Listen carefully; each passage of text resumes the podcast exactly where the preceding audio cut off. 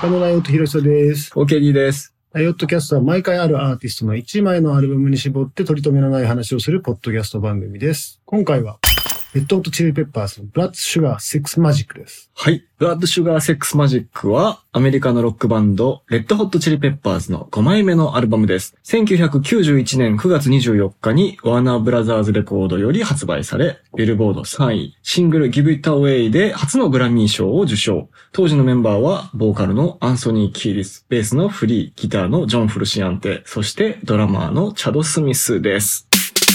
とうとうレッチリから来ました。で、今日はまさかの初のゲストを呼びました。ついに、はい、いいですか？どうぞ、自己紹介。はい。アートスクール、ボーカルギターの木下力です。ありがとうございます。よろしくお願いします。あのね、えっと、リキが聞いてくれて、なんか、はいレッチリ会やるときは俺に喋らせろと、自ら名乗り出ていただいてそうなんですよね。いつ来んのかなって。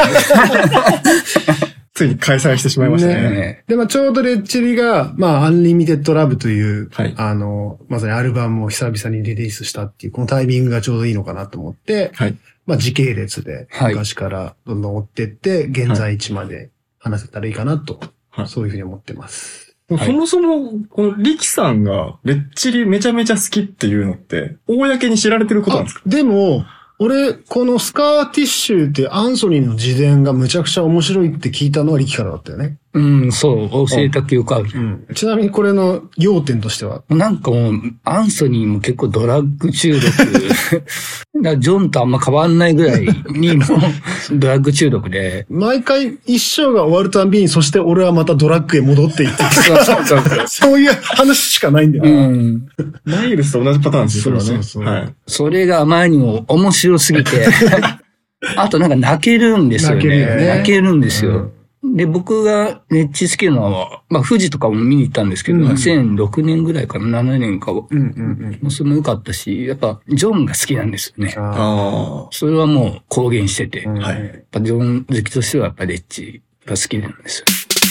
このアルバムとしては、まあ、アンダーザブリッジが多分そのな一番泣ける曲だけど、はいこういう曲をそれまで、なんか割と避けてきたものを、このアルバムはまあプロデューサーがリック・ルービンっていう、後々ほとんどのエッチリのアルバムをやるような人で、まあ、ビースティーとかもともとやってたような、ヒップホップ畑の割とプロデューサーの人が入ったことによって、この詩を見て、これ歌いなよみたいな、そういう風にアンソニーに言ったっていうところから、そのさっき言ってたエモさうん。みたいなのがすごく前面に出たみたいな。俺も94年のレディングフェスティバルで見てて、最後にアンダーザブリッジでみんなこう大合唱みたいな。ああ、もうその頃にはもうイケイケだった。イケイケだった。ただ残念なのが、その時のギターは、ジョンが脱退してるからデイブ・ナバロだった。ああ、90何年？です94年。あ、94年そう。かだら。93年か2年に逃走しちゃったから、そうだね第1回の。頭がおかしくなったんで そうそうそう、言ってくれって言って、ジョンが日本終わって逃げたんだよね。そうそう。そんなエピソードなんです かすげえ。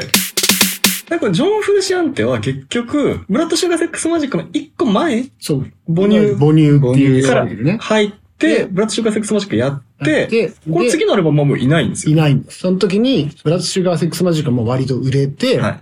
まあ世界的、まあアメリカで3位ぐらいだったのかな。で、売れて、日本にもこう来たりするようなバンドだったんだけど、もう、はいもう帰りたいって帰っちゃって、で、慌てて次に探したのが、ジェーンズ・アディクションっていうバンドやってたデイブ・ナバロっていう、うんで、そのデイブ・ナバロとワン・ホット・ミニットっていうのを1995年に作ったっていう、そこまでぐらいかな。今回掘りたいのはね。あうんそう、実は今回前半後半の二部構成でお送りしようとしてますから。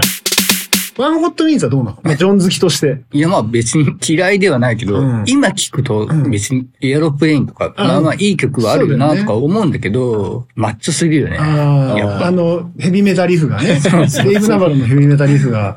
いわゆる、あとファンキーさもそんなあんまないっつうか、ゴイゴイの、ゴイゴイのロックっていう割にはさ、もうその頃はもうコーンとかうんがもうヘビーロックが出てきちゃってるから、うんちょっと弱かったな、インパクトだね。やっぱうんだアンソニーもこれで言ってたもんね。いや、あいつは家に帰ってこそこそ曲を書いてくるんだ、みたいな。だから、なんかフリーとかもやっぱ、一緒にセッションできないって言って、まあチャドとは仲がいいって話ありますけどね、デーブ・ナバロは。そうチャドはみんなと仲いいんだみんなと、あもともとすごい、やっぱ人格からそうねそうそう。チャド、なんかパーティーとかね、うんよく事前に書いてたんだけど、ヘビーメタルの女の子を集めて、あの、パーティーしてた。ホテルでなんかパーティーしてる。印象的に残ってますけどね。あでもあの、オーディションの時に、たくさんドラマーのオーディションしたんだけど、なんかどっかにドラムを食っちまうやつがいるんだってそうそうそういう表現を。垂れ込みがあったんだよね。朝飯代わりにドラムをバリバリ食うやつがいるって。あ。物理的に食すっていう。で、アンソニーはそんなバカなやつ、まあまあ一応あってもいいけどよ、みたいな感じで、甘いのダサさに驚いたらしいんだけど、最初、あ、そうね。そう。登か場シーンで。やっぱ田舎者すぎて、はいはいその LA 育ちのアンソニーとはいフリーからしたらば、もうすっごいダサいと。はファッションがあ。。はあはあはすごい馬鹿にされてたんだよね。うん。まあでもセッションが始まった瞬間に、もうみんな驚いて、あ。ああもうこいつ決まりだってなったらしいよね。あ。うんそれまでチャドはレッチリは聞いたことが一切なかった。ああ、なるほど、なるほど。ちなみにこれ、チャドも、あの、同じタイミングで入るわけじゃないですか、ジョン・フルシアって、うん基本的には。うんその前のレッチリの、はいその、有名度合いってどんぐらいだったんですか？いやその全米的にはそんなでもないでしょ？そうでもないと思う。俺が知ったのは母乳からだ、んだけど、まあ国内では結構まあまあ有名になりかけてたんじゃないかなと思うんだよね。それまで3枚のアルバムが出ていて、はいまあ、ザ・レッド・ホット・チリ・ペッパーズが84年。はい。で、 Freaky Styley が9 85年。はいで、その後が87年には、 The Uplift Mofo Party Plan っていうのを出してて、2枚目が、まさかの、プロデューサーが、ジョージ・クリントン。ジョージ・クリントン。はい。1枚目もね、プロデューサーは、ギャング・オブ・フォーのアンディ・ギルっていう、なんか、うんういいメンツじゃん。いいメンツなんですよあ。だけど、アンディ・ギルとは全くうまくいかなくて、うん。もう本当にケンケンガクガクになったらしくあ、最後にはもうミキシング台の上にうんこしたって。そう。フリーがね、うんピザのところになんかうんこして、アンディに届けて、アンディが想像力ないやつだな、つって。めちゃくちゃじゃないですか。くちゃだったらしいめちゃく。ちゃだって。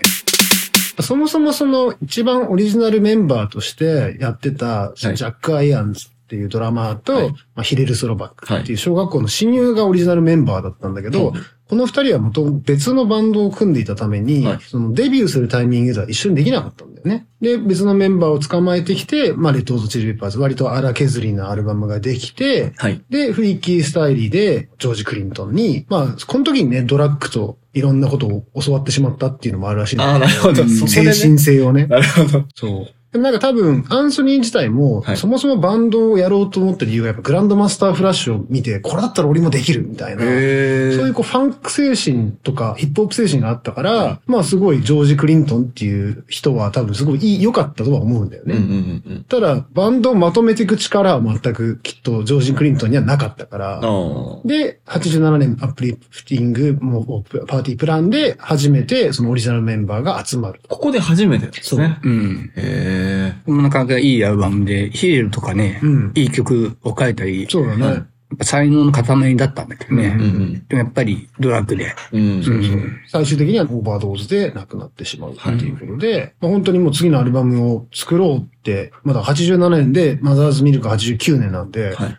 本当その間でそういうことがいろいろ起こったりとか、うんやっぱツアー中にこうメンバーがいろいろ抜けたりとかそういうのもたくさんあったから、はで、この、えーっと、アルバムはマイケル・ベイホーがプロデューサー。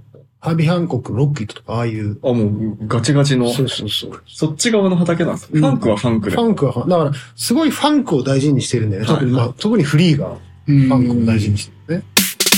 で、ジョンは、そのヒレルのプレイをずっと見てたファンだった。当時10、何歳だっけ ?6 歳とかそんなもんなんだよね。あ、めちゃめちゃ若いですそう、ね。15歳ぐらいからずっと見てて、はで、ブラッドの時は、まだ19とか、そうね。あ、ぼあ母乳の時に19ぐらいですあ、ね。ボボそうそうそう母乳の時。でもまあ、そっか。バッドの時も22ぐらいか。うんまあまあ、若いよね。まあ、そんな多感な時期、普通だったらみんな大学生とかやってる時期にね、はい周りみんなドラッグやってて、裸で、確かにね。そうですね。靴下。そう靴下で有名です靴下。で有名なね。はいだから8歳ってみんなと違うんだろうああ、そうか。そんだけあるとやっぱね、30、40の8歳とまた違いますからね。そうそうそう。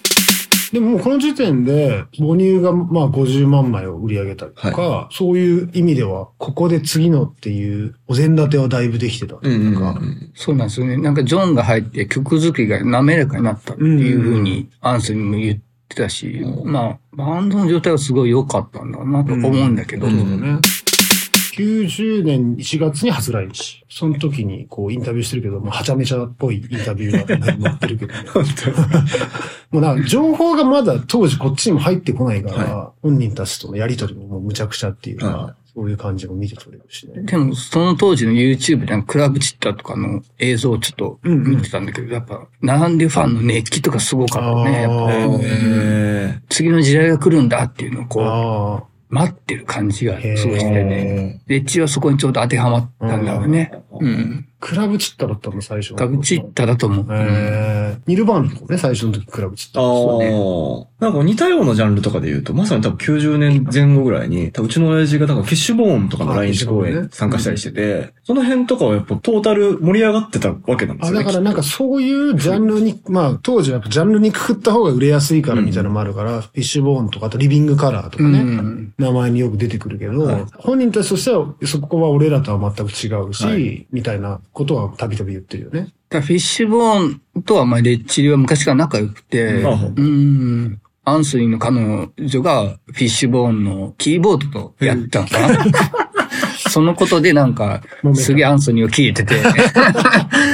なんで、ボーカルじゃないんだと。ああのフィッシュボーンのボーカルだったらまだ許せるけど、よりによってなんでキーボードなんだみたいなことで、すげえ揉めてたっていうのを、事前で読みましたけどね。あ。まあでもやっぱ世代も近くて、つながりもあるわけつながりはあるんだやっぱりねやっぱり。なるほど。やっぱファンクネス、ロックよりファンクネスだったんじゃん。ただでも、こう地味編のファイヤーとかもやってるしね。そうですよね。なんか結構その、カバーの広さというか、うんか絶妙ですよね。やっぱジョンがどっちかというと本当ロック畑な人だから、ああ。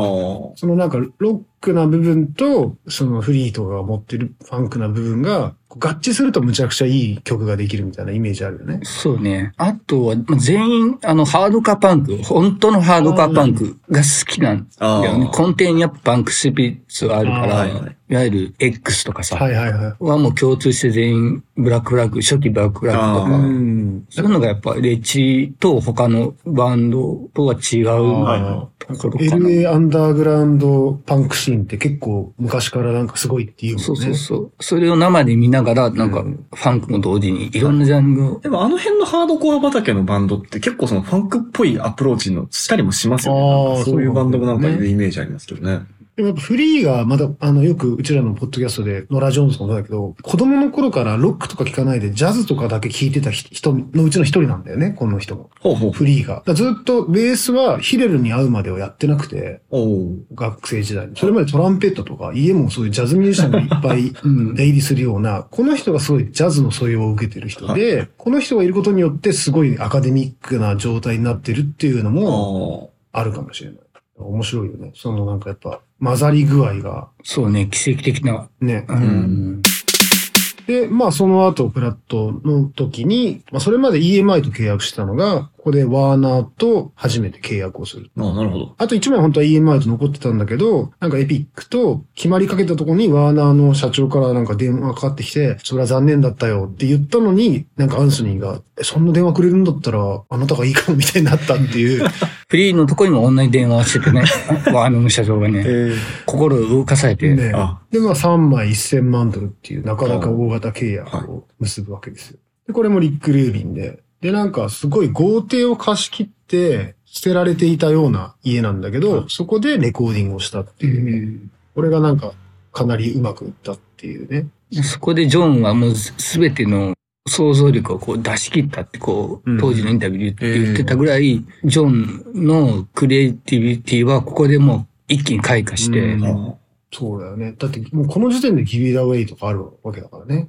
そうそう。ね。アルバム曲で言うと、リキは何がやっぱり一番。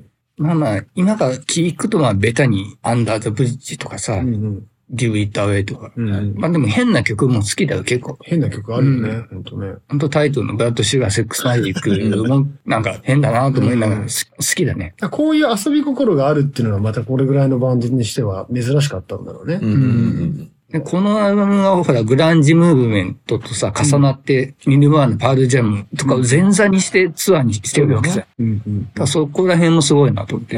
そこら辺の盛り上がりも。確かに。それで全部じゃあ、そのムーブメント全部こう従えてたって背負ってる感じあるんですかね。あ出たわけじゃなくて、なんか多分こう、一塊とにかくみんなで盛り上がろうぜみたいな感じなんじゃないかな。